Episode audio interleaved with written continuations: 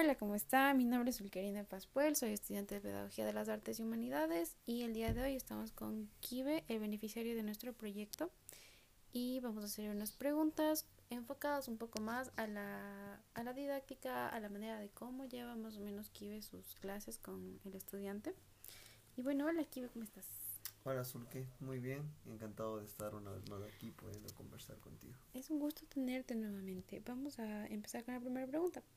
Eh, ¿Crees que debe ser reconocida o difundida la música que ejecutas? Totalmente de acuerdo. Porque em, las ideas que uno se tiene o los pensamientos que uno se le viene y puedes transformarlos en música, creo que deben ser difundidos, ya que es un medio de, es un medio de expresión por el cual puedes crear algo. Entonces, Creo que eso es la música, sí, y debe ser escuchada. Me encanta. ¿Qué aporte debe existir de parte de las autoridades para que esta música, para que la música, como nos explicas, tenga que ser difundida, como que tenga mayor apoyo? Como músico, mira, te puedo decir que es, es un poco complejo poder encontrar ayuda netamente de autoridades. Es por eso que muchas veces los proyectos independientes es lo que más se, se logra difundir al inicio. Em, pero también no está mal, porque muchas veces tienes que ir a, ¿cómo se dice?, a golpear la puerta en, en donde a veces no lo esperamos. Y puede ser que, que tal vez te encuentras con una suerte y te ayuda de parte, de parte de las autoridades, pero muchas veces no es tan fácil. Entonces, eh, volviendo a la realidad, hay proyectos que se, que se truncan o que sí se da, o que sí se pueden dar. Entonces, creo que es mucho más de suerte, pero ya es, creo que mucho depende de las autoridades y bueno, también del presupuesto que se manejan ellos, ¿no? Mm, claro. El presupuesto que quieran como otorgar. Exacto. cual siempre es como queda mucho que desear. eh, bueno, con respecto a, a tus clases, ¿Qué enseñas en tus clases? Entiendo que tienes un estudiante y te felicito, qué, qué lindo. eh, pero cuéntanos, ¿qué, ¿qué, enseñas en tus clases? ¿Cómo, cómo las llevas más, más o menos? Claro, mira, lo que yo hago cuando, porque lo mío, o sea, me gusta la docencia, pero no como en un plan de que quiero vivir de la docencia. Por ejemplo, ahora yo disfruto mucho de dar este clases en, en, en las vacaciones tipo cursos vacacionales. Entonces, lo que yo trato de enseñar a mis estudiantes cada que le logro tenerlos es una, que aprendan a leer la música. No quiero simplemente que la música sea enseñada a, al apuro, sino que quiero llevar el proceso que se debe tener, como que respetar a la música. Entonces, lo que yo trato de enseñar es teoría y también, de paso, eh, que la música sea muy auditiva. Entonces yo lo que primero hago es teorizar la música, enseñar este, notas del pentagrama, eh, figuras musicales, ritmo, eh, melodía, posición de manos, posición correcta, este, técnica, eh, dentro de lo que son ejercicios manuales y después de eso ejercicios ya lo que son auditivos eh, ejemplo, sacar melodías al oído eh, mientras yo voy enseñando a mi alumno eh, cómo puedo aplicar la teoría en ese ejercicio. Ok, eso me parece muy genial. Y bueno, ¿y cómo es como la comunicación con tu estudiante?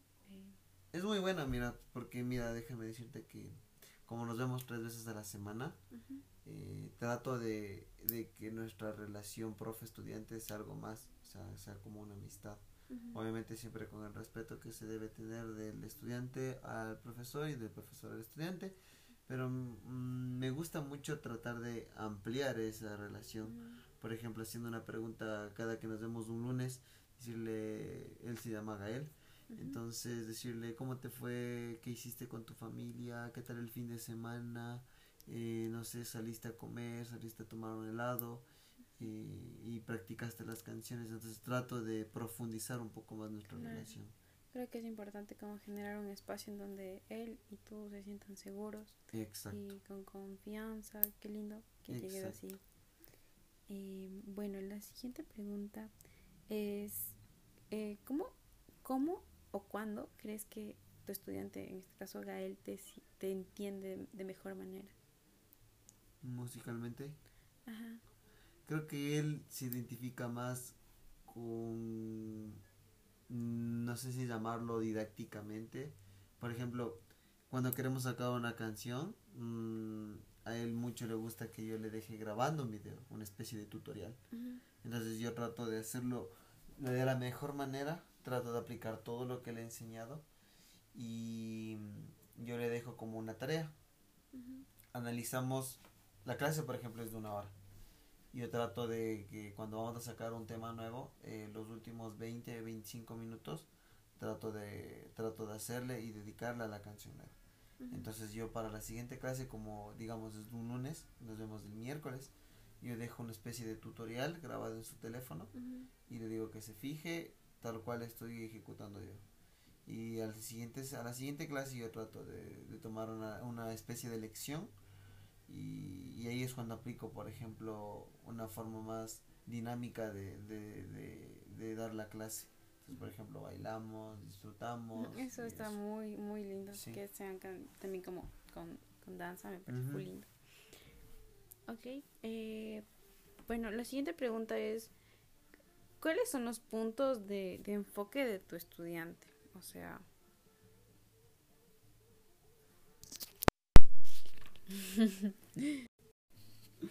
¿Crees que tu estudiante disfruta genuinamente de la clase? Claro. Claro que sí.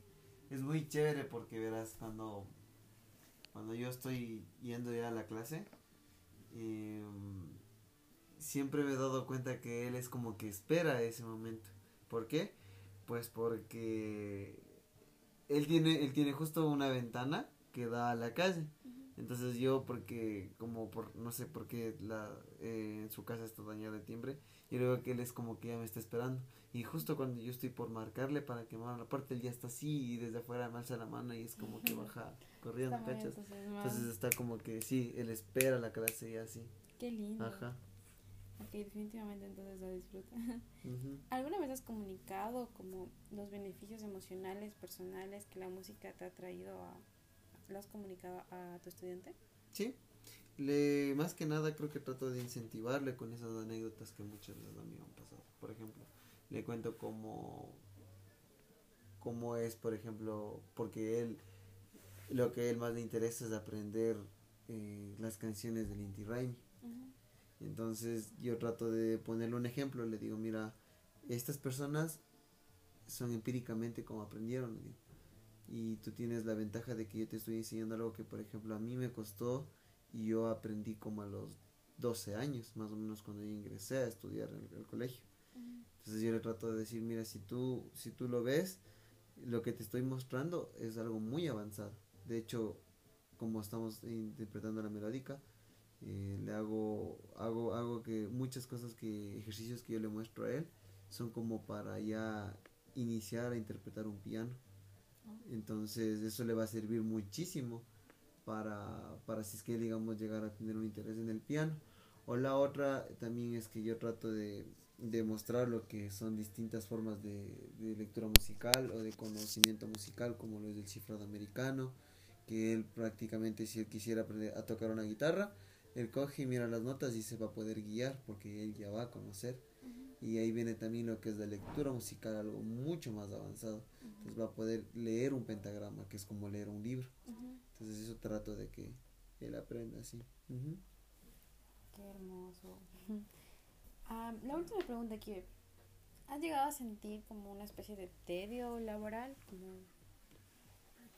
Creo que es algo que nos pasa muy a menudo a todos los artistas, sean pintores, fotógrafos, músicos, escritores. Creo que muchas veces también vienen nuestros miedos a mí me pasa y me ha pasado muchas veces frustraciones para el futuro porque tenemos que recordar que estamos en, lamentablemente hay que decirlo así, estamos en Latinoamérica y en Latinoamérica del arte es como que te dicen, ¿en serio vas a vivir del arte? Entonces muchas veces es como que tienes que agarrarte de valor y a seguir adelante. Y hacer que funcione. exacto, entonces creo que esos miedos siempre van a estar ahí porque uno puede decir, no, pero es que el músico tiene tocadas y de solo va a tocar una hora y ya se hace sus 50 dólares o cualquier cosa, ¿no? Pero no es así. A veces, muchas veces también creo que llega también la frustración en el campo laboral cuando hay competencia, que muchas veces como artistas quieres ser superior a otro porque escuchaste que el uno puede hacer algo que tú tal vez te demoraste más, entonces dices, chuta, no, yo tengo que hacerlo mejor en menos tiempo o tiene que sonarme mejor. Entonces creo que eso de la frustración vamos a tener siempre como artistas, creo que es algo que va de la mano, pero lo importante es aprender a superar y, valorar tu trabajo. Totalmente de acuerdo aquí. y bueno, esas son las preguntas que teníamos preparadas para la entrevista de hoy. Te agradecemos tu tiempo y muchas gracias por todo y nos vemos. Gracias, Urque. Chau.